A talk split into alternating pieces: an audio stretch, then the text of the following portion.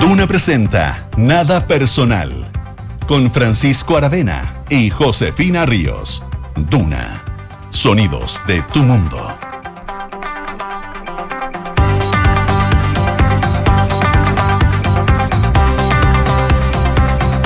Siete de la tarde, 2 de febrero de 2024. Les damos la bienvenida a Nada Personal aquí en Radio Duna.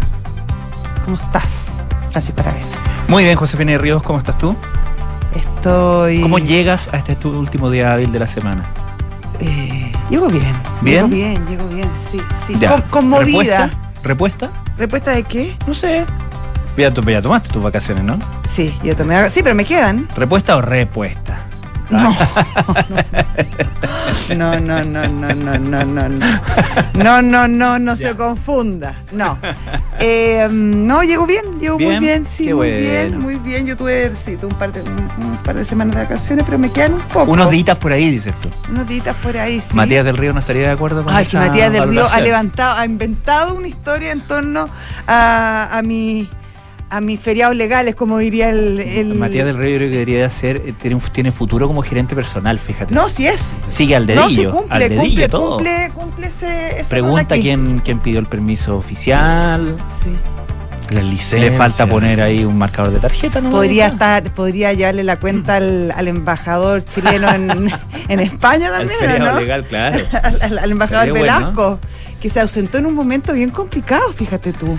Sí, ha recibido harta crítica por no haber ido a esa eh, tradicional cena, ceremonia con, con los reyes de España, de la cual tengo que confesar no tenía idea que existía, pero al parecer leyendo eh, es bastante importante, es tradicional. Es como lo más importante Claro, en de la términos de diplomacia. diplomacia en España. O sea, si tú eres embajador en España, o sea, esta, esta es la comida que tienes Esta- que ir. eh, claro, Esta es. claro. Y no olvidar, porque claro, acá hay que la monarquía, que somos república. Oye, no hay que olvidarse que el rey español es el jefe de Estado. Claro.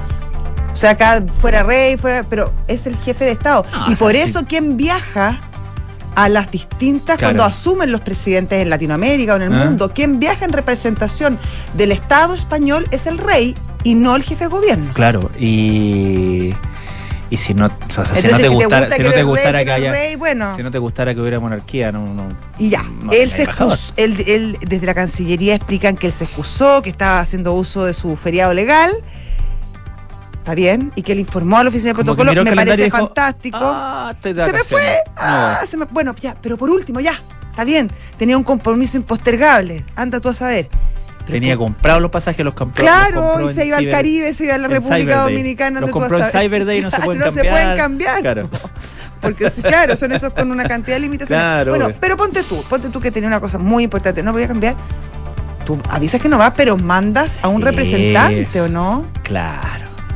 Sí, sí, este, este mm, embajador en general eh, ha, estado- ha sido más conocido por sus desaciertos que por sus aciertos. Claro. Claro. Que, que es como lo contrario que debería pasar con la diplomacia, ¿no? ¡Claro! Ya, O sea, pero ahí idealmente, no, también... idealmente no llama la atención y si la llamas que sea por algo como. Claro, claro. Porque no, tam- que no fuera tampoco como You Touch My Heart. You touch my heart. Tampoco, yes, tampoco un buen. heart. Tampoco fue un buen ejemplo. Claro. Pero eso, ya ese es un buen punto el que tocas tú. es un buen punto el que tocas tú porque finalmente eh, los que se mandan estos errores, por lo general, son eh, embajadores políticos y no embajadores de carrera. Claro. Y Este ahí vuelve la que polémica que- y la discusión permanente Eh, respecto a quién nombras tú. Exacto. Claro. Sí, bueno, este es el tipo de discusiones que hace, o el tipo de casos más bien que hace que los embajadores de carrera se tomen la cabeza a dos manos. Sí, se cabeceen Ah. contra la pared. Imagínate cómo estará Pablo Cabrera con todo esto. No, Pablo Atacado. Cabrera Está atacado. Atacado. Atacado con justa razón. Claro. Sí, pues. Tenemos hoy una larga lista de grandes embajadores. Sí. Chile tiene una, una, una, una mm, escuela, una línea diplomática Mm. muy, muy buena y muy conocida y muy respetada. Que han ocupado cargos bien importantes. Entonces, la verdad, que yo creo que hay que cuidar a las instituciones y hay que cuidar el nombre del país y hay que cuidar eh, la reputación de las personas, de los países, de la gente y de las instituciones. Me parece, a mí, por lo menos. Bueno, pero Ya. mira, no creo que este sea el peor de su. Digo, No sé qué No. ¿Cuál digo- es el peor? no, no, digo, si no, en- si en su momento eh, sorfeó toda la- todos los escándalos que tuvo, Mm, eh, no, no, creo que este sea, vaya, sea no. algo que lo, que lo vaya a No. complicar finalmente, más, más allá de hoy o mañana y un poquito de ruido en sus redes Sí, sociales. no, sí, no, no. ¿Ah? No, no, no. No creo que lo, No va a lo tenga muy complicado. Probablemente no. Oye, el que, lo que está bien, bien, bien complicado es eh, la región de Valparaíso. Mm. Una propagación de varios incendios en distintas zonas de, de la región, en Mm. Quilpué, en... Acá tengo, bueno, déjame buscar, pero bueno, en... En Viña del Mar. En Viña del Mar. Villa en- Alemana. En, Placilla, en Viña Alemana. Eh, de hecho, la carretera, eh, la ruta 68, está con unos tacos eh, de consideraciones. Saludos a quienes nos escuchan en el 104.1 en la quinta región. Exactamente, saludos para todos ustedes. Están viendo un momento bien complicado. De hecho, es tal el humo, tal el humo que no se ve. Entonces, por lo tanto, hay solamente un carril eh, en la carretera y eso obviamente ha desencadenado un, un taco de proporciones. Mm. Eh, Súper complicado. Eso es muy complicado, pero mucho más complicado es la situación que están viviendo las personas que, que están el, el- el- el- el gobierno regional llamando a evacuar incluso varias zonas de, de la Exactamente, una, de hecho una, una solicitud que llega desde el Servicio Nacional de Prevención y Respuesta ante Desastre, el CER, CENAPRED, Senapred. eh, Exonemi. Uno siempre termina diciendo el ex algo, ¿no? Hay que cambiar los nombres. Claro, Se ex- votan originales. ex, ex Twitter. No, bueno, eh, Senapred eh, solicitó, tal como tú decías, evacuar distintos sectores afectados por estos incendios forestales y no solamente en la región de Valparaíso, también eh, se ordenó esta medida preventiva en las regiones de O'Higgins y el Maule, que tienen sus respectivos eh, incendios forestales también. Eh, lamentable inicio de mes, cuando ya hacíamos una un balance no tan negativo de enero en comparación Mm. con lo que se temía y sobre todo considerando las altísimas temperaturas que hemos que hemos sufrido eh, estábamos preparados eh, obviamente considerando el antecedente del, año- del verano anterior para eh, para un- muchísimo más Claro, episodios de, eventos, de incendios claro. forestales lamentablemente febrero comienza con estos eh, con estos incendios que tal como tú dices además eh, están generando efectos en, eh, importantes para la población que está siendo evacuada y obviamente es una evacuación que se hace con toda la preocupación, ¿no? Que significa de cuánto más puede agravarse esta, mm, esta emergencia. Exactamente. Oye, tengo una noticia muy triste hoy día. Carl Weathers, Ahí está, mira. El hijo de Apollo Creed. No, o sea, Apollo No, Creed. Apollo Creed. Sí, Apollo Creed. Estaba pensando en la película. Carl Weathers muere hoy a los Sí. 76 años. ¿Quién es Carl Weathers? Para el que no lo conocen, el gran, el mítico Apollo Creed, el rival emblemático y luego aliado de Claro. Rocky Rival en Rocky 1. y en Rocky 2. Tienes razón. Y en Rocky 2. Y en sí. Rocky 2, sí. Y, y bueno, y luego se convierte eh, En en, gran bueno, amigo. en gran amigo y, y en su entrenador incluso. Sí, po. Y luego en Rocky 4. El, eh, el hijo. No, no, en Rocky 4 Sí. eh, muere. Muere, muere, muere. muere, en el ring Sí, pues. a manos de Iván Drago. Ay, Iván Drago lo más malo que hay. Claro. Ese es como mi peor, es como el enemigo que más me ha cargado en la historia. malo, Claro. malo, malo, malo. Bueno, y ahí en esa película, eh, Sly, Sylvester Stallone se enamora de la Brigitte Nielsen, que Sí, se pues. convierte en su mujer. Exactamente, Sí. Britney Nielsen que interpretaba a la, a la mu- rusa. Claro, a la rusa. Pésima también. Eh, se queda, eh, claro, ella era, ella era como la peor. No, ella era pésima. Porque era, pésima. era la típica como que era como que le decía al, al marido que fuera más Más malo. malo todavía, y le metía, le metía, malo. le metía maldad, le metía mátalo, maldad. mátalo, mátalo. Siempre le echan la culpa a la mujer, ¿te has Sí, bien, Siempre. sí, es verdad. como el complejo de Eva. Tal cual. Tal cual, que le dice, Sí, que le dice, como como, que si el otro no. no, no fuera eh, suficientemente autónomo para tomar sus decisiones. Exacto. En cambio, en Rocky, eh, la mujer que era Adriana, Ad- Adrián. era, era su, su estímulo. Sí. ¿Ah? Era su estímulo para. Y su cable a tierra. Él estaba muy y enamorado. su cable a tierra. Sí. Porque al principio era su estímulo para. Él quería ser alguien para, ella. ella, exactamente. Y acuérdate que el hermano de Adriana era Sí. su coach. Sí. ¿ah? No, era más que su coach, era como su manager. Sí, pero era como, era, era como su, socio. Su, mana- su Eh, manager. y, y bueno, y en, eh, y resulta que en- que luego cuando, cuando Rocky se transforma en alguien Sí. exitoso, ya Sí, Rocky de- 3, de Rocky cosas como 4, una casa, ella, ella es la que lo mantiene como le dice, Ey. tranquilo. Ey, Rocky, No te olvides tranquilo. quién eres. Esta es la familia, No esto te es lo importante. eres, sí. Y en algún momento él deja su carrera de boxeador porque por Adrienne Sí, le dice, sí, por favor, no más, no Claro. más, no necesito. Y, Claro. y ella se da cuenta que le está robando el alma de alguna manera y le Y lo- dice, vuelve. Vuelve. Y vuelve gracias a ella, el impulso que ella le da. Claro.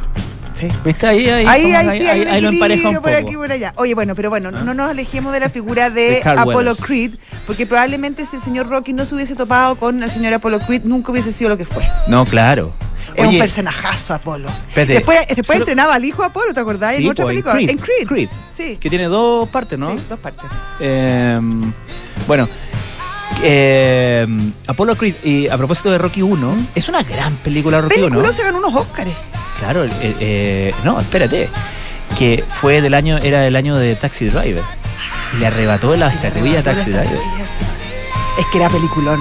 Oye, y además es, es de es obra del señor Silvestre Sí, sí, un no, si un no, le don quiten nadie. el- no le quiten mérito. Ah, que lo miran a huevo. Sí. Un don nadie que andaba con su peliculita bajo el brazo, de un boxeador que corría ahí como por las calles de Filadelfia.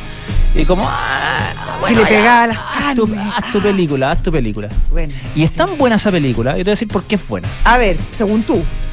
Porque al final no gana Rocky. No, pues no gana. Al Le final no gana el gana. señor Apollo Creed. Le- pero le resiste la pelea entera. Pierde Rocky por puntos. Una película facilona, eh, de emoción fácil. Sí, lo hubiera, lo hecho ganar por estilo. knockout. Eh, ya. No, aquí Rocky, su triunfo fue resistir el embate Sí, de- del campeón mundial. del campeón mundial, Del con campeón todo el poder, poder económico. ¿Y quién es ese que viene, ese, ese claro. aparecido? Lo mejor son El las- cemental son italiano. muy buena esas escenas eh, que se repiten en todas Claro. las Rocky cuando, cuando se, se torean. Cuando- la- Claro, las conferencias de prensa Sí, sí, son maravillosas esas escenas. Son Yo- muy, muy buenas. Yo creo que son escenas marcadas inevitablemente por la vida real, por eh, el gran personaje que fue Muhammad Ali, que era el tipo que llevó el show al boxeo. bueno, cambió Lo- la forma que llevó el show al boxeo, tanto en, en lo performativo de- sobre el ring como en todas estas eh, eh, cuestiones previas, pues las conferencias de prensa, ¿ah? en estas declaraciones trambóticas, las provocaciones, la insolencia. Claro. Y, ¿ah? y además un gran atleta, considerado uno de los mejores de la historia. Sí. Oye, Bueno, bueno, nuestro, Carl nuestro- Weathers también estuvo en Sí. Depredador. Eh, Una película que en su momento tuvo cierto impacto en una generación ¿Sí? de varones. ¿En cuál generación? No, la mía. po. En era impresionante Depredador, ¿no? Buena. Buena, con Arnold Schwarzenegger. Le gustaban los musculosos. Ah, Después sí, eran po. amigos. ¿Te acuerdas que había una, un, eh, Arnold Schwarzenegger con Sly? Eran bastante amigos. Sí, pues, Sí, claro. y con alguien fueron más. socios, Y con, con Bruce, Bruce Willis, Willis. Planet Con Hollywood. Con Bruce Cristian de la. Fuente. ¿Cómo Y olvidar los, no- Christian- los 90? No, eso fue posterior. Ese cuando hacían una película de, de- Drive. Drive. Drive, exactamente. Oye, y otra cosa de Carl Weathers que tengo que decir, eh, salía en Mandalorian, Ah, ¿sí? claro. Ah, no. Es que no la vi. Ah, no, no te puedo ver. ¿No? Buena Mandalorian. ¿Buena? Sí, pues, con nuestro Pedro Pascal, Sí. que pasa toda la serie con el casco puesto, pero uno sabe que es Pedro Pascal. Te, te lo contaron, en alguna parte te lo dijeron. No la he visto. No la he visto. buena, buena. Y Carl. Weathers está ahí también. Genial, él. Bueno, nuestro tributo a Carl Weathers que marcó nuestras infancias. Oye, no confundir porque. Porque, ¿cómo se llama? Eh, como son como contemporáneos y. Del se confundía tipo. mucho Carl Weathers con eh, Billy D. Crystal. ¿Cuál Que es ese? Billy D. Crystal es el actor que interpretó a, a Lando Calrissian en la Guerra de la Galaxia, en eh, Imperio Contraataca y luego el Regreso del Jedi. Mira, yo no le hago a la, a la, Oh, la galaxia. No. no. Bueno, se no, no es mi, mucho, no es mi saga favorita, te voy a decir. pero... Que está súper sobrevalorada. Perdóname que te diga, esa es mi. Esa es mi, esa es mi Vamos a las noticias, Richie. 7 de la tarde, 14 minutos, estás en Duna. Nada personal. Ahí.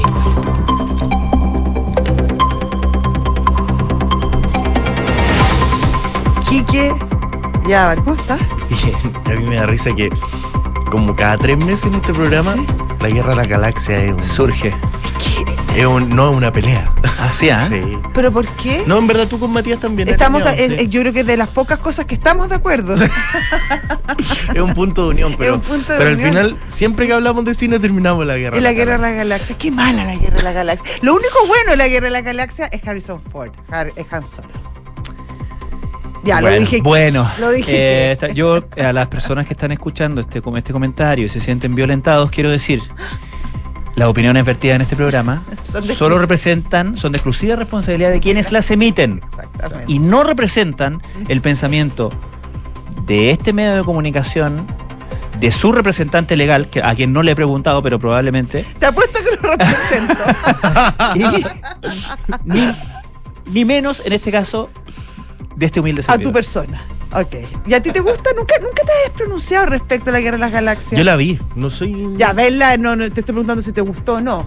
Juégatela. Sí, pero no, no, no para caer en cama. Pero es que es de la época de la amenaza fantasma aquí que ya, po. Sí. Sí, pues de yo- la princesa Amidala. Sí. Es nuestro ¿Sabes lo que Anakin. me gustó eso sí? Anakin. El, el parque temático Jar de Star. Wars en, en Orlando. Eso sí me gustó. Ni siquiera fui de lo que me carga la Guerra de las Galaxias. No. bueno. Bueno, vamos con los titulares. La oposición pidió evaluar la continuidad del Ceremi de Educación de Atacama tras la viralización de un video insultando a carabineros. Los diputados de la Comisión de Educación enviaron una carta al ministro Nicolás Cataldo manifestando su preocupación por esta designación y haciendo énfasis en el momento en el que vive el país y la necesidad de que las autoridades tengan un actuar intachable de acuerdo a sus funciones. El panel de expertos del transporte público determinó un aumento de 20 pesos en la tarifa de adulto y 10 pesos en la tarifa escolar y adulto mayor, que comenzará a regir desde las 0 horas del domingo 4 de febrero. A través de un comunicado, el directorio del transporte metropolitano público explicó que esta determinación resulta necesaria en el contexto del proceso gradual de normalización de las tarifas que comenzó en agosto del año 2023. Pedro Castillo fue trasladado de emergencia a un hospital tras sufrir una fuerte descompensación. El Instituto Nacional Penitenciario del Perú comunicó que el expresidente, quien cumple prisión preventiva en el penal de Diores, se encuentra estable y viene siendo y está siendo atendido por personal médico. Infoba de Perú pudo hablar con el abogado de Castillo, quien indicó que su patrocinado tiene síntomas de preinfarto. El actual presidente de El Salvador, Nayib Bukele, busca la reelección este domingo liderando las encuestas y aprovechando su popularidad por las controvertidas medidas en la lucha contra las pandillas. Por otro lado, sus buenos resultados electorales contrastan por la ausencia de un nuevo plan de gobierno, haberse saltado la prohibición constitucional de ser reelecto y las denuncias por violación a los derechos humanos que pesan en su contra. Muchas gracias, Quique. Eso ustedes. 7 de la tarde, 17 minutos. Estás en Duna. Nada personal.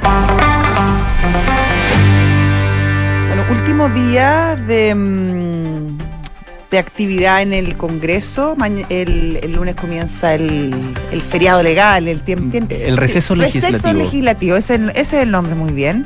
Pero fue un día bastante activo eh, eh, en, en las distintas cámaras. Los senadores, por ejemplo, un grupo de senadores oficialistas, entre ellos el senador Juan Luis Castro, que es presidente de la Comisión de Mm. Salud, el senador Juan Ignacio Latorre, RD, la, la, la senadora Pascal del Partido Comunista, etcétera, presentaron, eh, recurrieron, más bien dicho, al Tribunal Constitucional por la mutualización. Recordemos que esta fue una indicación que se aprobó eh, en la ley corta de ISAPRES en el Senado eh, durante esta semana y que básicamente mutualiza la deuda de las ISAPRES, rebajando esta de aproximadamente, aproximadamente 1.100 millones de dólares a 400 millones de Mm. Eh, según los senadores, esta, mm, esta indicación tendría vicios de inconstitucionalidad por dos motivos. Uno, porque al ser un tema de seguridad social, solamente el presidente, el Ejecutivo, tiene prerrogativa para eh, indicar que se tramite, que se legisle al respecto. Y segundo, porque dice que no se estaría cumpliendo el fallo, ya que estaría reduciendo la deuda. Ese mismo argumento es confirmado por el ministro de Justicia, el ministro Cordero, que Claro. dice efectivamente que los, los fallos deben cumplirse y que con esta medida de la mutualización no se estaría logrando. Por otro lado, eh, los aquellos senadores que aprobaron esta, esta, esta indicación aseguran que es la única forma de hacer sostenible eh, el sistema de ISAPRES como lo conocemos hoy y que de otra manera eh, la quiebra de muchas de estas instituciones es, es inminente con las consecuencias que esto va a tener no solamente para aquellos afiliados, sino también para el sistema de salud en general. Así que ahí está la complicación. Sí, sí. em, es interesante lo que vaya a pasar, particular, más allá de la discusión, porque uno, uno entiende el minuto que, que fue aprobada la ley corta, cómo fue aprobada en el Senado, uno entiende que la mutualización era el gran eh, Claro. eh, materia de discordancia y que iba a tener un difícil trámite en, eh, para llegar a, para quedarse en la ley, digamos. ¿ah? Le, queda, le queda mucho, de hecho, en términos de la discusión política. Sí. La discusión política que obviamente que toma, se vale, se nutre de los informes técnicos y de los informes en derecho, pero que finalmente es política. Eh, en términos de informes técnicos y de derecho, por eso va a ser importante lo que diga el Tribunal Constitucional, que se supone que esa es su, eh, que esa es su lectura, que, que no, que no es otra lectura de ver si se ajusta o no a la Constitución, y en virtud de, lo- de los argumentos que tú dices al principio, eh, po- podría o parecería tener como, en ese sentido, como, como eh, harto respaldo, ¿no? La, este requerimiento que hacen, o por lo menos como lo presentaron los, eh, los senadores oficialistas hoy día. Eh, escuchaba también un punto de vista que me parece interesante, que es el de mm, eh, el senador Gaona de la UDI, eh, que decía que, claro, nosotros hablamos de que la mutualización lo que hace es rebajar la multa, pero ese rebajar es en función de qué? Porque la Corte Suprema no hizo el cálculo. Claro. La Corte Suprema le dijo a la superintendencia calcule usted. Y la superintendencia eh, hizo un cálculo que lo cifró en mil y tantos millones de dólares.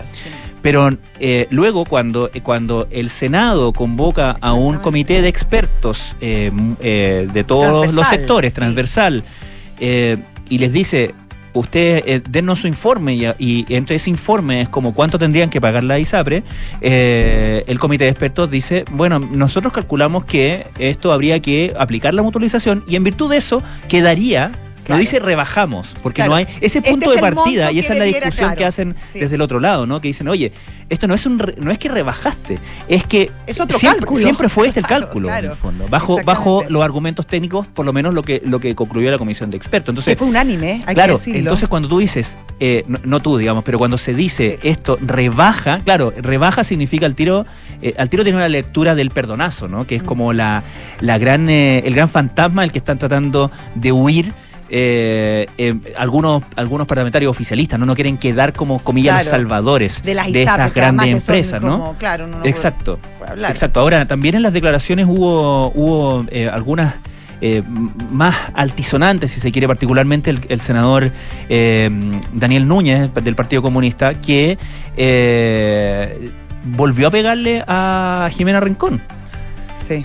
Jimena Rincón es como el punching ball favorito de, de- de- de la izquierda, o de cierta parte de la izquierda, al parecer, ¿no? Porque No eh, dice que, eh, eh, que Matías Walker con Jimena Rincón se coludieron con la derecha. Se coludieron con la derecha para burlarse la institucionalidad. Y dice, ¿cuál será el, más allá de obviamente el, eh, el- el golpe político, ¿no? Pero cuál será la agenda de ir a, eh, a, eh, derechamente, a interpelar tan derechamente y tan agresivamente a dos senadores que van a ser clave en Claro, una... y en, en esta y muchas otras O votaciones. sea, eh, Son la claro, lo, ligo, lo ligo directamente con la discusión eh, previsional que ahora, que ahora pasa al Senado Y y, la- donde vimos las declaraciones de del diputado Ibáñez lo que causaron, las declaraciones donde él derechamente eh, interpela y prácticamente agrede a la senadora Rincón. Sí. Entonces, eh, ¿Qué hay detrás claro, de esto? ¿qué- ¿Cuál es la ¿cuál es, estrategia? cuál es o- la, la- Sí. la agenda? Eh, eh, es interesante leer en esas claves también, ¿no?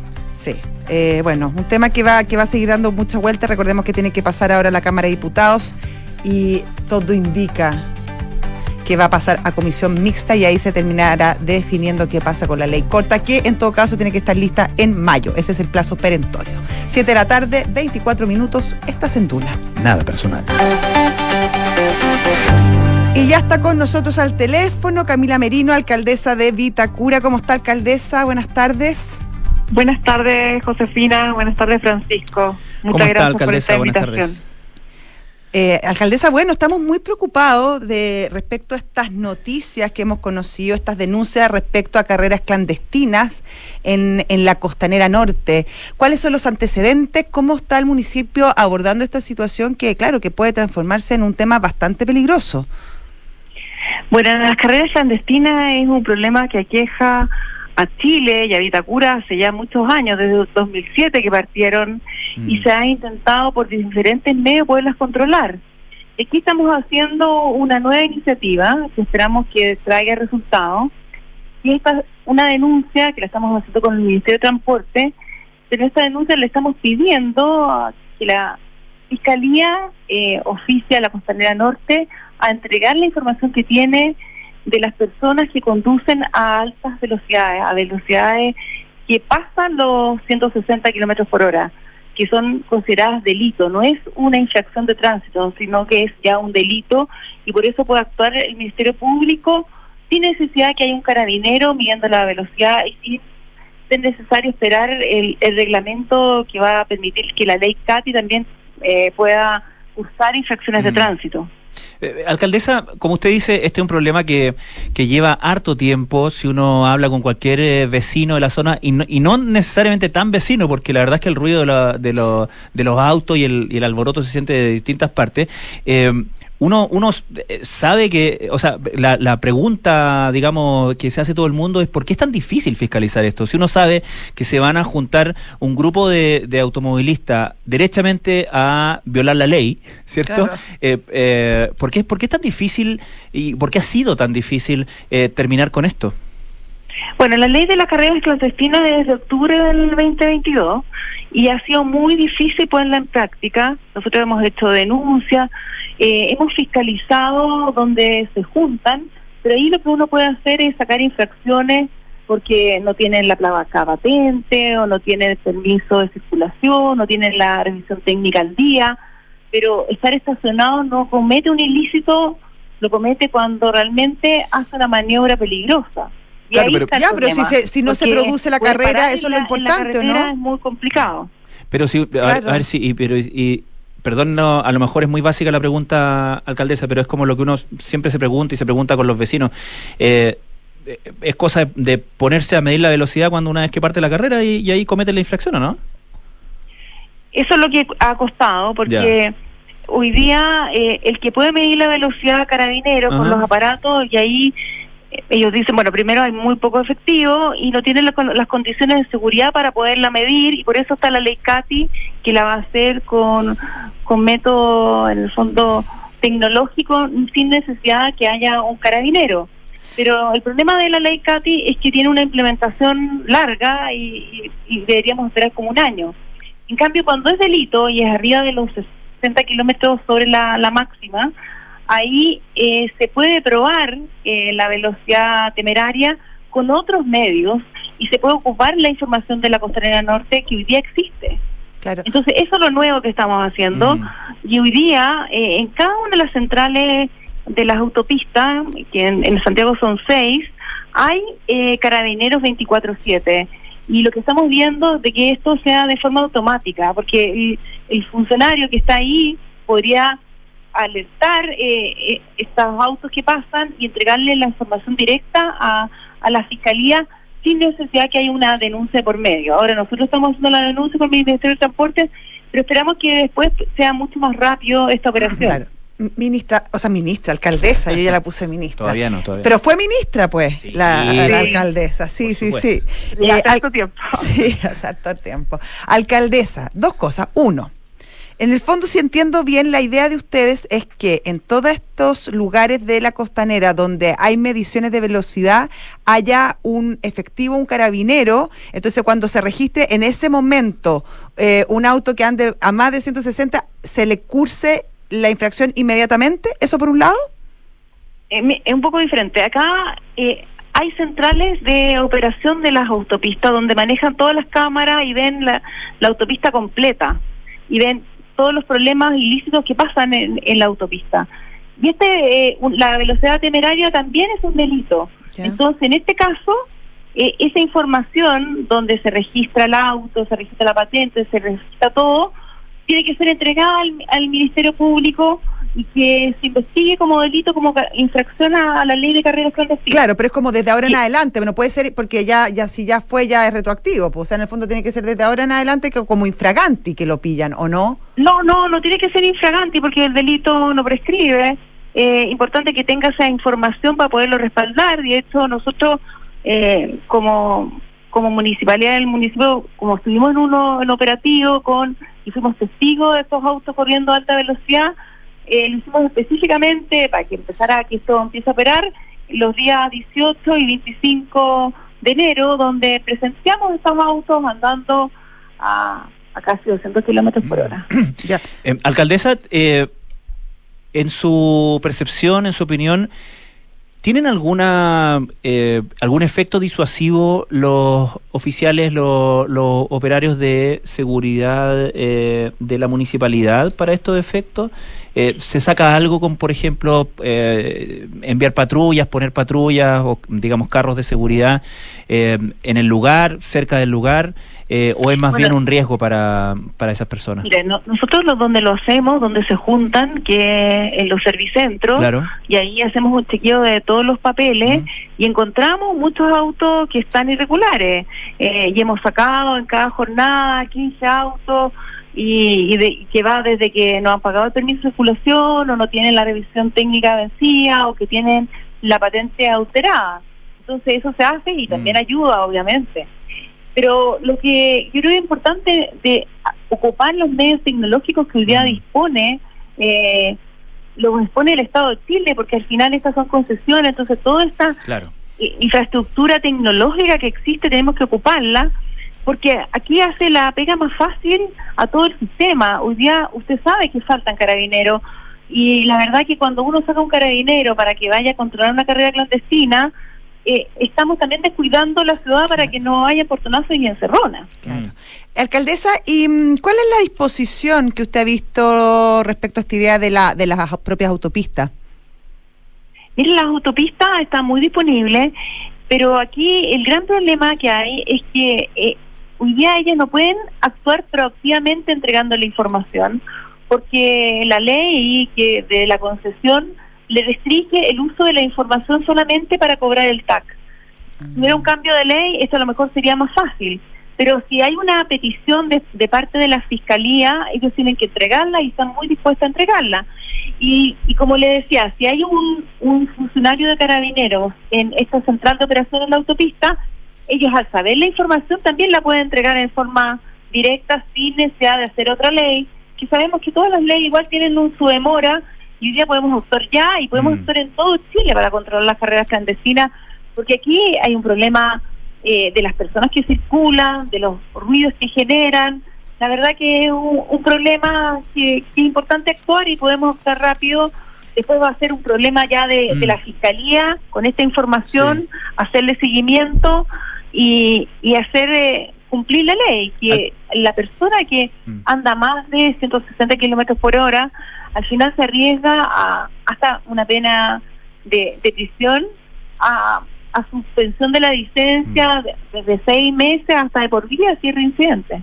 Eh, alcaldesa, eh, eh, estamos hablando de un problema que, claro, algunas personas podrán decir, oh, un problema de Vitacura, pero no es así. Y hemos visto también que eh, episodios y que esta cultura de las carreras eh, clandestinas se repiten en distintas partes del país, sin ir más lejos. lamentablemente, el caso más, más grave al respecto de los recientes, el, el, de octubre del 2022, cuando muere un sargento de carabineros que es agredido justamente en San Antonio, fiscalizando una de estas carreras clandestinas en esa, en esa comuna, en, en la región de Valparaíso, eh, el, el, cabo eh, Carlos Retamal Jaque, que de hecho su apellido da, da pie para eh, la ley Naín Retamal, ¿no? El Retamal es por, por Carlos Retamal Jaque. Em, por lo tanto, es importante consignar que este es, no, no es un problema eh, comunal, ¿no? Es un problema eh, nacional en ese sentido y, y, y, en, y en esa orientación quería preguntarle si es que existen conversaciones o algún tipo de, intercambio con la autoridad central al respecto. Bueno, por eso eh, nosotros hicimos un punto de prensa en la Costanera Norte con el ministro de Transporte, porque y también estaba el director de concesiones del MOP, porque estaba muy interesado que esta experiencia que partimos en Vitacura se replicara en, en, otras carreteras, tanto en la región metropolitana como de todo Chile. Porque aquí yo creo que es muy relevante que ocupemos los recursos que hoy día tenemos al máximo. Eh, contarle que en el caso de la Costanera Norte tienen más de 400 cámaras. Entonces, ocupemos las cámaras, mm. ocupemos la tecnología que hoy día ya está instalada, que la pagamos todos los chilenos eh, por un uso de hacer Santiago más seguro. Es perfecto. Alcaldesa de Itacura, Camila Merino, muchísimas gracias por esta conversación con Radio Duna. Muchas gracias a ustedes, que estén muy bien. Muchas gracias. Siete de la tarde, 34 minutos. Estás en Duna. Nada personal. son los infiltrados. Los editores de la tercera están en Nada Personal. Ya está aquí con nosotros la única, grande y nuestra Leslie Ayala. ¿Cómo estás tú? Muy bien, porque Ah, es mi último día Sí, de trabajo. Sí, ¿En serio? supe. Me voy de vacaciones. ¿Por ¿Qué? cuánto tiempo? Dos semanitas. Ah, ya.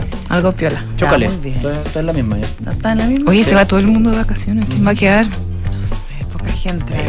El Mati. Está de vacaciones, Ah. tía. Uh, Como siempre. Oye, se llevó, pero cantidad de días se tomó. Cantidad de días. Lo merecemos. Tuvo duro el año pasado. Sí, un año particularmente Judicial. Agitado. judicial. Agitado para y ti, judicial, sí. muy judicial. sí. Sí, para mí ya todo es judicial, en verdad. Todo se judicializa en este país. En este país, sí, es que somos un país muy leguleyo. Sí, no, nos encanta la apertura de Sí, investigación. pero si hasta para hasta pa las platas truchas hacemos boleta y es como, así, como todo muy en regla. Bueno, pero eso también se puede pesquisar. Sí, exactamente. Eh, Leslie, vamos a hablar de un nuevo capítulo en esta ya serie de varias entregas que es el caso Democracia Viva. Hoy se filtró eh, la declaración del ex, ex seremi, eh, de Antofagasta, eh, con, Carlos Contreras. Carlos Contreras, eh, donde asegura que fue víctima de innumerables presiones por parte de la autoridad para que eh, ejecutara los presupuestos y que esto lo habría llevado a apurar todas las tratativas con democracia Viva. Exactamente, y no es cualquier autoridad del Ministerio de Vivienda, es quien ostentaba el, el cargo de jefe nacional de programa de asentamientos precarios, es decir, de campamento, eh, Verónica Serrano, quien es tía del jefe del segundo piso, a quien también le ha salpicado este caso Miguel Crispi. Entonces, bueno, es importante lo que ha ido ocurriendo con la defensa de Carlos Contreras en el sentido de que ya Canal 13 el domingo pasado había dado a conocer estos chats, ¿cierto?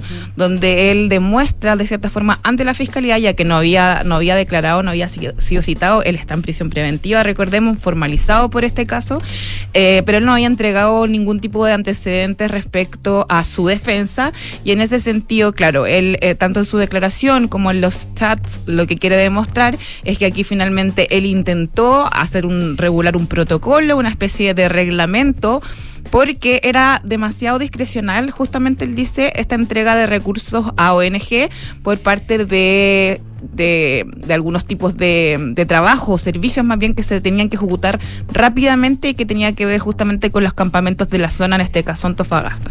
Él directamente dice que Verónica Serrano lo presionó, lo presionó, lo presionó y de hecho cuando él plantea que hay demasiado dinero en juego, es ella misma quien le propone de cierta forma el hacerlo de esta forma y no esperar un reglamento especial para poder regular. Él dice, yo intenté resguardarme de cierta forma de lo que podía venir en base a las fiscalizaciones, pero descarta algo que parece un poco, eh, poco creíble por la militancia que tiene Carlos Contreras y por su relación con Daniel Andrade, también ex militante de redes, entonces militantes de redes y que era una representante de Democracia Viva. Él de cierta forma, uno de los capítulos de su declaración busca desligarse o desmarcarse de esta fundación. De hecho, No dice... eran muy amigos, que no que no, que, que lo había visto como por internet a esta Claro, fundación Democracia el, Viva. gabine- el jefe de gabinete de Catalina Pérez. Claro, entonces su relación era, era tan lejana. no y habían trabajado también Sí. junto a la directiva de RD con Daniel Andrade. Lo que él dice es que la fundación en sí, Democracia Viva, no era algo donde él estuviera eh, muy presente ni conociera mucho a las otras personas que participaban de esta ONG, por ende de cierta forma se exculpa en lo que respecta a esta especie de tráfico de influencia o triangulaciones de dinero donde él, en su calidad de Ceremi, no se habría inhabilitado de entregar estos montos eh, que tenía que ver justamente con trabajo en campamentos de esa localidad.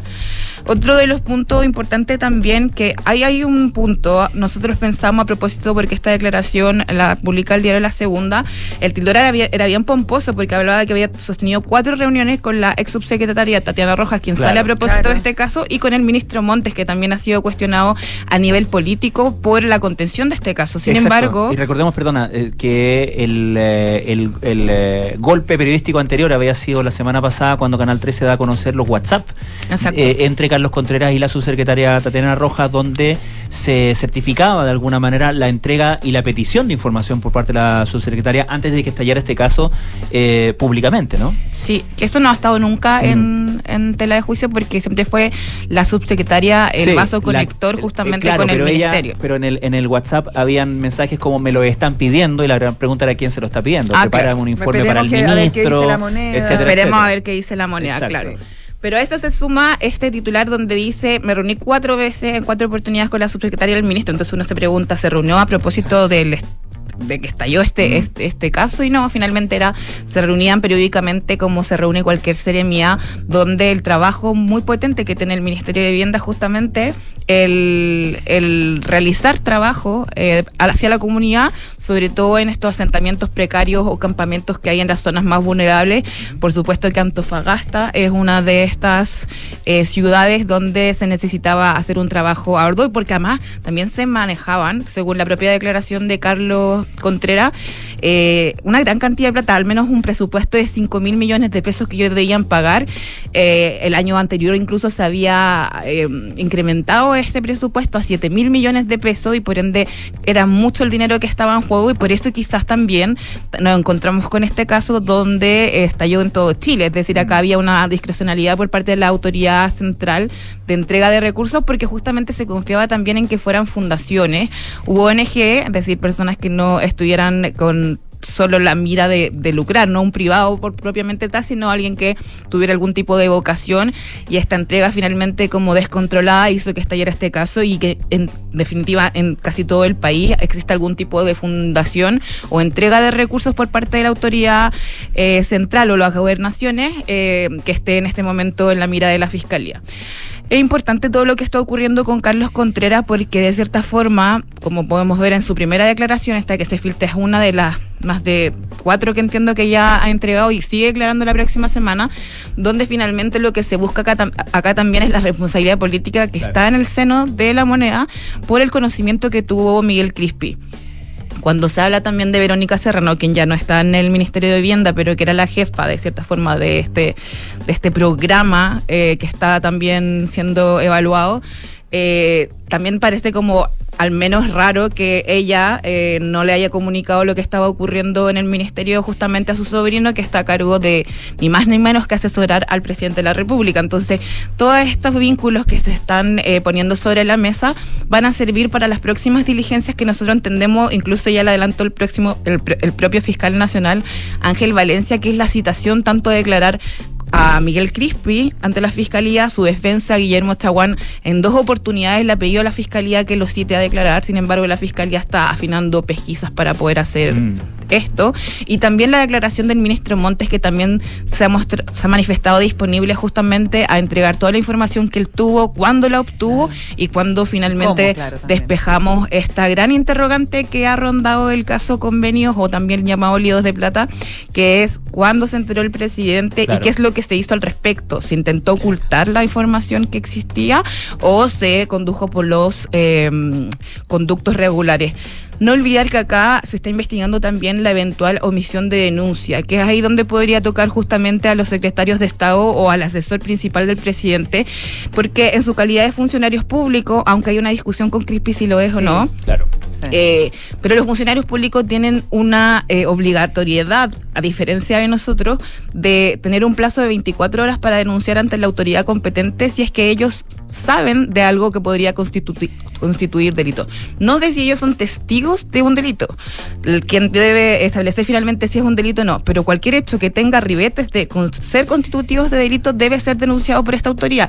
Y si esta autoridad no lo denuncia, que es la sospecha que existen los querellantes de republicanos respecto a este caso, se eh, obviamente se arriesga a algún tipo de sanción penal que está contemplada en el Código Penal. Por eso también es tan importante y quizás eh, lo más majadero de este caso justamente saber cuándo se enteró el ministro Montes, cuándo le entregó esta información a la moneda y qué hizo la moneda con esta información, porque la investigación no parte a propósito de una denuncia penal por parte de alguna autoridad del gobierno, sino que más bien de un reportaje de este Claro, medio timeline. Timeline. Y en ese sentido, eh, Leslie, eh, la subsecretaria, la ex subsecretaria Tatiana Roja, quien efectivamente ya sabemos que supo, ella podría eh, tener que responder frente a este delito de omisión de denuncia?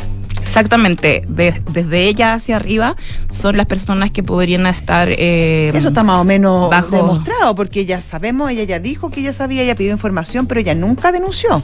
Claro, porque quizás no evaluó que los antecedentes podrían tener eh, algún tipo de perjuicio eh, fiscal, porque en este momento recuerda que el informe o la minuta que da a conocer el ministro Monte, igual ha pasado harta agua bajo el puente en este caso, pero recuerdas que la minuta la dio a conocer, Sí. no era un informe No, en derecho de lo que estaba ocurriendo en... Era realmente un punteo de lo que estaba ocurriendo y ahí, al menos en eso, se salvaría Tatiana Roja en el sentido de que no ve, no dice, por ejemplo, Claro. expresamente, acá hay un eventual o potencial Claro. delito de tráfico de influencias No, por las hecho, de relaciones. hecho, el informe decía que, que, Que lo estaban haciendo muy bien. Muy bien, que era muy proactivo. Sí, Claro, muy claro, proactivo, claro. tan proactivo Era súper proactivo, eso es verdad. de hecho, la declaración de Tatiana Roja ante la fiscalía dice que era tan proactivo que cu- cuando se empezaron a enterar de que habían puros RD contratados en el norte, recién como que se le encendió la alarma a ella y al ministro de que algo podría estar pasando con Revolución Democrática. ¿Qué coincidencia? Sí, como, oye, justo ahora ficharon a tantos RD. ¿Que son buenos para el tema? Ah. Bueno, pero ese es un, tema de es ella. un tema también que está que tiene que ver la fiscalía, eh, pero sin lugar a, a sin lugar a dudas el mayor delito acá tiene que ver con el eventual fraude del fisco. Acá hay dos personas, perdón, tres personas. La concejala Pazfica también está en prisión preventiva, si mal no recuerdo, ¿no? ¿O quedó con arresto domiciliario? Bueno, no me acuerdo. Pero sí o sí, eh, Daniel Andrade y Carlos Contreras están eh, bajo esta medida cautelar y también el radar de la Fiscalía, no olvidemos, está respecto al rol que tuvo Catalina Pérez, la diputada eh, suspendida de Revolución Democrática, a quien se le han abierto incluso sus cuentas bancarias y evidentemente, por lo que uno puede entender en el expediente judicial del caso de Democracia Viva, ella es uno de los blancos investigativos en este momento de la Fiscalía.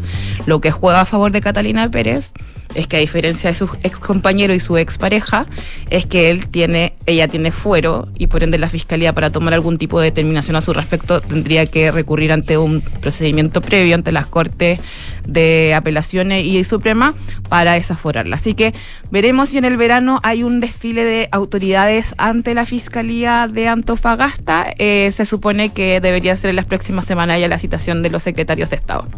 Estupendo. Leslie Ayala, muchísimas gracias por este Está update. efectivamente en prisión preventiva pacífica. Ah, bueno, Nos tres confirma. militantes no, no es menor. No es poco. No es menor. Muchas gracias. 7 de la tarde, 47 minutos. Está haciendo uno. Nada personal. Nos vamos a una pausa y ya volvemos.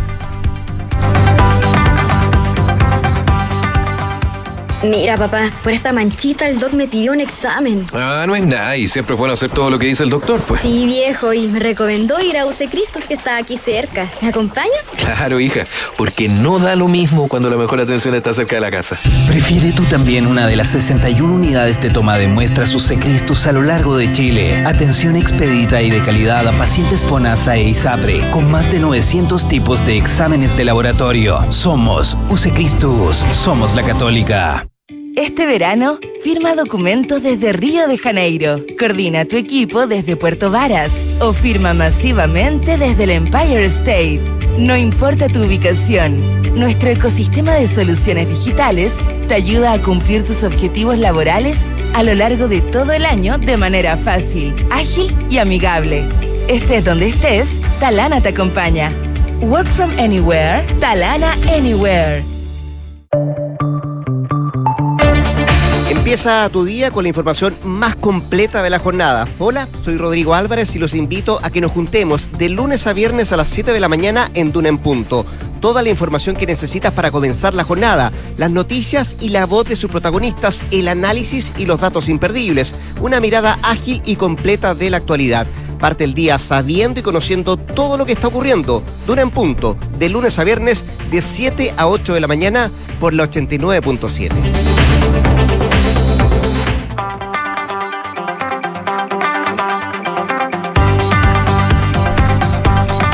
la tarde, 49 minutos. Estamos de vuelta aquí en Radio Duna, nada personal.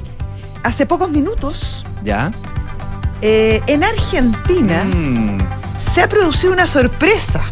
Los diputados argentinos, los diputados argentinos aprueban en general la polémica ley Omnibus. Y no por poco, fíjate. 144 votos a favor y 109 en contra. ¿Qué significa esto? Que se comienza a votar el próximo martes en particular.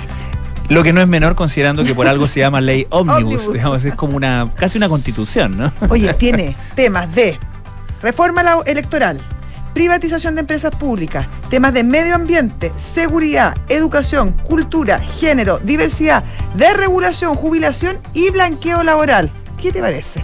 Claro, claro. eh, y siempre se especuló que justamente la, la estrategia era presentar todo esto así como una ley atiborrada es poco, un proyecto de ley, digamos, para luego empezar como a, a ceder, ¿no? Que había muchas cosas que estaban con el tejo pasado, por así decirlo, y luego empezando a, a- a ceder, a bajar ya alguna, cedido alguna- bastante. Exactamente, iban a lograr el apoyo, el apoyo Sí. o algunos apoyos opositores, y efectivamente, eh, no sé si por eso, digamos, pero eh, se- se- esto obviamente eh, fue mm, contó con votos de la oposición. Entonces, Exactamente. uno podría pensar, por lo menos en lo general, por lo menos en lo que en lo que tenemos hoy día, que puede haber sido una estrategia Positiva, posi- eh, exitosa. exitosa por parte del, del gobierno. Bajó del- de 664 el texto original a 382 artículos. Claro. No deja de ser, No deja de no ser. deja de ser, porque además se comienzan a, a analizar y a discutir artículo por artículo y ahí hay bastante mm,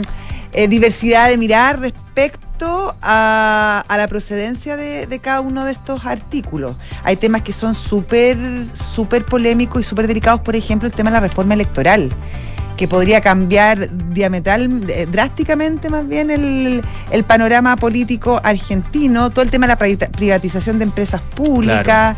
Eh, hay temas de, de seguridad, que también es un tema claro, se nos olvida porque hay tantos otros temas en Argentina, políticos, económicos, etcétera, pero el tema de la seguridad, ta- tal como en Chile y en el resto de, de la región, es un tema que preocupa muchísimo, O muchísimo a sea, la y recordemos el impacto que causó hace algunos días, no sé, la semana pasada o antepasada, el Mm. asesinato de la hija Del del, escolta. del escolta de la ministra de Seguridad. O sea, eh, con lo dramático que, que es, también parecía eh, casi eh, paradójico y venía al caso, ¿no? Y, y generó gran, gran impacto. Pero eh, claro, hay una hay un, un tema ahí de cuánto, como te digo, de, de cuán de, de, en el fondo de cuáles cuáles fueron esas negociaciones y cómo se van a materializar esas negociaciones en la votación particular que es lo que viene ahora. En el tema de privatizaciones, eh, el gobierno entiendo, corrígeme si me equivoco, se dio con el tema IPF, ¿no? Sí, desechó por el momento al menos. Por el momento. Ahora, hay que decir que el tema IPF es distinto a las otras empresas estatales porque es una empresa que eh, hab- había sido... Fue eh, renacionalizado. fue renacionalizada, pero, pero por vía. Se, se re- corrígeme si tú, tú te, tú te manejas mejor en esto, pero lo que se hizo no fue una estatización propiamente tal, sino que se, eh, se tomó control de la empresa. Se tomó control. Se tomó control sí, accionario de la empresa. Pero ¿no? a precios bien. Eh, correcto. Sí, bien Y, o sea, de hecho- y de forma. Está, es- está judicializa- Eso te iba a decir. judicializado el De tema. hecho, una de las grandes complicaciones del. Estado argentino Es- tiene que ver con la demanda de los accionistas que fueron perjudicados justamente en ese en esa operación. Pero lo que voy es que no era una figura y por lo mismo la- eh, deshacer esa figura ahora tampoco es como decir No es tan eh, fácil. No es, no es aerolíneas. No, no, no es ¿Ah? aerolínea, exactamente. Claro, es más Claro, complejo. es más complejo porque sobre toda todo, una estructura. Y sobre todo estando judicializado el caso, porque ahí, ahí eh, me imagino que quienes están y quienes son los querellantes en esa, o sea, lo- aquellos accionistas que perdieron en la pasada anterior, ahora tienen eh, perfectamente Para querer ah, bueno, resarcirse, por- claro. por supuesto, con justa Entonces razón. no es, no es tan sencillo esa, nu- nunca iba a ser sencillo, nunca iba a ser, nunca iba a ser IPF no, no iba a ser el caballito de Troya. a lo otro, a las otras empresas, ¿no? A ver, ¿quién votó por eh, a favor de la ley Omnibus? Bueno, los 35 diputados de Libertad, la Libertad Avanza, que es 38 diputados, per- perdón, que es el partido del presidente Milei. También la formación de Mauricio Macri, que es propuesta republicana, la Unión Cívica Radical, que es un partido más bien de centro, y la mayoría de integrantes de Hacemos Coalición Federal. ¿Quién votó en contra? El bloque peronista completo. No, el bloque peronista Unión por la Patria y la izquierda, y también algunos diputados de formaciones provinciales que, eh, claro, con todas las reformas que este está llevando a cabo eh, el presidente Milei, se sienten bien eh, dejaditos de la mano de Dios.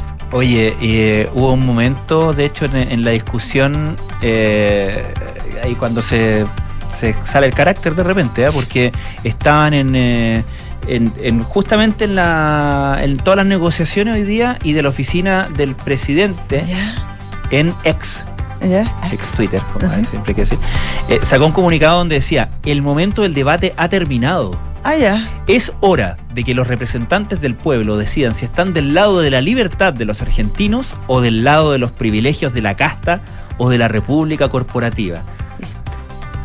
No es la mejor manera de... No, no es la mejor manera. ¿Eh? Pero es la manera que conoce el presidente Milei. Eh, claro. Sí, sí. Un, Y eso altero, obviamente alteró los ánimos en el, alteró los ánimos, en el pero hemiciclo. pero por lo menos gana la primera la primera partida. Estas cosas sabemos que son largas, pero pero claro, por lo menos se sigue avanzando en esta ley omnibus que en algún momento eh, se vio bastante bastante complicada. Oye, eh, ya que estamos en el tema internacional, este domingo eh, se va a reelegir, bastante Sí, como obvio con que un va a pasar, digamos. 90%. No hay, no hay mayor misterio. Eh, Nayib Bukele va a ser reelegido como presidente de El Salvador. Hasta las maras van a votar por él. claro. Las mamás de los, las mamás de los Las mamás de los Eh, eh, digamos, una, una, como digo, poco sorpresivo eh, reelección lo que va a pasar este próximo domingo, pero también ha sido polémico en tanto, por ejemplo, la Constitución de Salvador prohíbe la reelección. Claro. Y fue la Sala Constitucional de la Corte Suprema la que, eh, mediante la interpretación de uno de los artículos constitucionales, Qué peligroso. dio pie a que el presidente pudiera, pudiera ser reelegido. Así Claro, y ahí empiezan a en el poder. Claro. Mm, Así es. Bueno, hay que estar atento a lo que Oye, pasa del en. 81 Bukele. Impresionante Bukele, ¿eh? Sí. Impresionante. En Chile, ¿viste la encuesta de la cadena de hace dos semanas? Claro. Es más conocido que la gran mayoría de los políticos chilenos. Y arrasa una popularidad impresionante. Impresionante. Eso es cuando no se toman las medidas a tiempo y finalmente tienen que llegar esta, este tipo de personajes Claro. a hacerse cargo. Tal cual. Nosotros nos despedimos, querido Francisco, y nos despedimos hasta marzo. ¿No te puedo creer? Sí, nada personal se toma, nada personal comienza tu temporada estival. Hace uso de su Eh, feriado legal. hace- sí, hace uso de su feriado legal. Esperemos que no nos coincida con ninguna fecha realmente importante. Ningún rey nos va a. No, porque quitar. si, porque si es así, ¿A yo quitar? voy. Yo voy. Ay, Yo, yo, yo pongo, sí, yo pongo mi, mi todo mi capital político. Que les vaya muy bien, eh, descansen, aprovechen de, mm, de pasarlo bien, de descansar, de reírse. eh, y los que puedan recorrer por ahí, aprovechar de recorrer Chile, que es tan bonito. Agarren una turistel. Ah, Claro, ¿te acuerdas de la Turistel? sí. Inolvidable. Bueno, que les vaya muy bien. Muchas gracias, nos vemos, chao.